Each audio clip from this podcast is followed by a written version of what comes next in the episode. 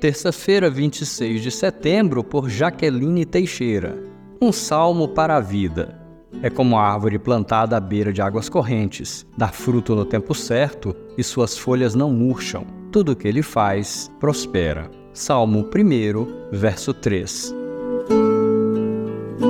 Lembro-me de recitar o Salmo 1 em todas as fases da vida. Foi o primeiro capítulo bíblico completo que memorizei e sempre ecoou no meu coração como um sussurro de Deus, dando direção segura e apontando para o que realmente é importante. Quando a infância ficou para trás, chegou aquele momento em que me percebi seguindo uma jornada muito diferente da maioria dos colegas da escola e precisei tomar a decisão de levantar o Senhor como estandarte da minha vida. As crianças precisam aprender que meditar constantemente na palavra do Senhor enche o coração da verdadeira alegria. Os adolescentes devem lembrar que a roda dos escarnecedores não é lugar para eles. Os jovens devem ter firmeza no conhecimento das Escrituras para não andarem segundo o conselho dos ímpios. Homens e mulheres de Deus devem buscar o Senhor para serem como árvores frutíferas.